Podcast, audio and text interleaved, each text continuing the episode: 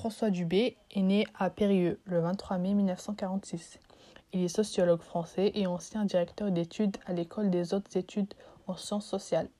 Avant de prendre sa retraite en 2013, il était professeur à la deuxième université de Bordeaux. Il est l'auteur d'une recherche sur la marginalisation des jeunes dans les écoles et les institutions. L'école est un champ plus ou moins silencieux de conflits et de concurrence. Peu importe ce qu'il pense, quoi qu'il dise, le sociologue est dans ce combat et y participe, même, s'il veut sortir des ennuis. Outre les conflits d'intérêts et les disputes sur les machines, François Dubé a tourné le regard d'un sociologue vers les faits de l'école, en se posant la question de si l'avenir de l'école est-elle derrière nous. Dans ce recueil qui s'intitule Études, sorti en 2008, en effet, il pointe du doigt Xavier Darcos, homme de lettres, diplomate, homme politique et académicien français. En effet, celui-ci propose deux axes principaux dans sa nouvelle réforme de l'école primaire.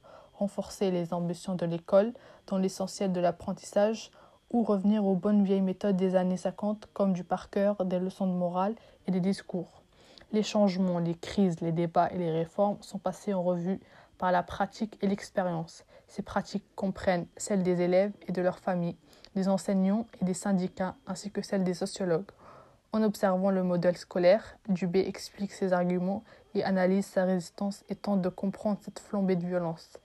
Il serait alors intéressant de voir comment François Dubé perçoit-il l'avenir de l'école De ce fait, une première partie présentera un retour vers le modèle de l'école républicaine toujours idéalisée, et une deuxième partie traitera des réformes en faveur de l'égalité des chances.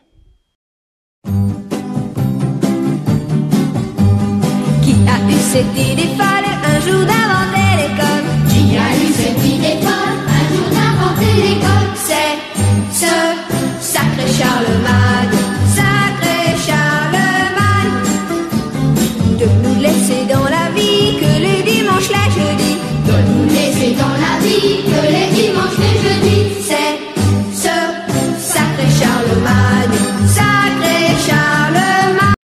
L'école est vue comme une réforme inversée du système éducatif.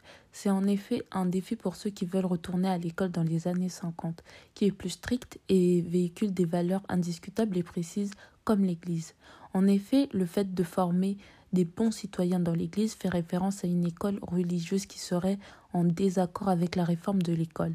Les sociologues pensent que ces écoles ont été critiquées car elles ne s'appliquent qu'aux enfants privilégiés vivant dans des cours privés. Par conséquent, ces élèves seront meilleurs. De plus, dans ces établissements, le développement et la réussite des élèves sont continuellement encouragés, voire imposés. Ce modèle fait référence à l'autorité des enseignants. Dans cette disposition, les élèves sont indirectement mis en concurrence.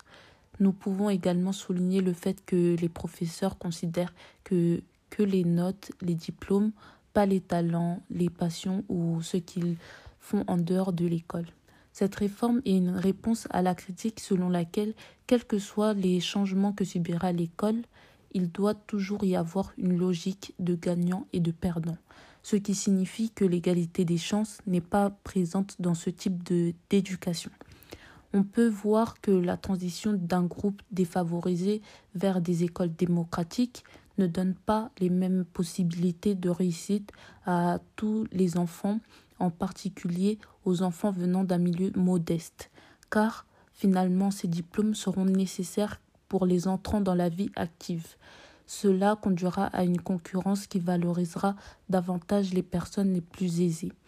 C'est pourquoi retourner dans l'ancien système est un choix qui s'impose si on veut une égalité des chances plus établie. Dans cette organisation, le diplôme n'est pas nécessairement requis pour un travail donné. L'école dite démocratique est le résultat de réformes, et les réformes imposent des exigences de plus en plus élevées aux institutions en particulier du côté le moins privilégié. Elles ne peuvent toujours pas répondre à un apprentissage de base, comme la lecture et l'écriture. En effet, grâce à la transition vers des écoles plus démocratiques, nous avons un moyen de répondre à l'égalité des chances, car les écoles pourront donner une chance à chacun de faire en sorte que les plus vulnérables ne soient pas mis de côté. Cependant, la mise en place de l'égalité des chances pour l'équité entre les enfants est encore très compliquée et demande encore un peu de travail, raison pour laquelle il est nécessaire de promouvoir l'égalité de l'offre d'éducation en particulier dans les zones les plus fragiles. Néanmoins, ceci n'est malheureusement pas suffisant. Il faut également faire en sorte d'améliorer le niveau des plus faibles en se focalisant plus sur l'apprentissage des éléments les plus importants, afin de ne pas les laisser couler pendant que d'autres sont au sommet grâce aux cours particuliers et aux récompenses financières. À ce niveau-là, on a reproché à Xavier Darcos d'encourager l'école sélective à l'école obligatoire, qui permettrait-elle aux élèves les plus affaiblis et qui ont tendance à penser que les études sont faites seulement pour les plus favorisés d'aller jusqu'au bout de leurs études et d'accéder à la vie active malgré tout. On serait alors à se demander si l'école ne devrait pas plutôt laisser les enfants choisir ce qu'ils veulent étudier, même si cela est vu d'une manière moins positive, étant donné que tout le monde n'est pas dans la capacité de choisir à cet âge-là. En fin de compte, dans un système démocratique, nous bénéficierons de plus de liberté et d'autonomie, un environnement où la connaissance est au centre du système scolaire. On peut apercevoir qu'il y a eu cependant des améliorations en fonction des années. On peut citer la réforme du bac, qui permet dorénavant aux élèves de choisir les options souhaitées qui leur permettraient déjà de se spécialiser en fonction de leurs compétences et de leurs envies, et qui vont leur faire gagner du temps et des connaissances pour leur métier futur. En conclusion, un retour vers l'ancien système devrait être une idée qu'on devrait exploiter, mais avec prudence. Les manifestations de mai 68 ont bien montré que l'avenir de l'école est bien plus difficile à définir. Néanmoins, il est important de voir une population épanouie et sans aucune crainte, notamment à l'idée de devoir redoubler à cause de leur niveau scolaire ou à cause de leur situation financière. En effet, les élèves ont besoin d'être accompagnés tout au long de leurs études, ainsi pour véritablement arriver au concept d'égalité des chances, pour qu'ils prennent confiance en eux et ne cèdent pas au décrochage scolaire. L'essence de l'éducation est de ne pas refaire les erreurs du passé. Donc, avoir une population qui s'instruit à l'école est quelque chose de prioritaire. Un retour vers une population qui s'instruit jusqu'à un âge donné peut être un bon compromis.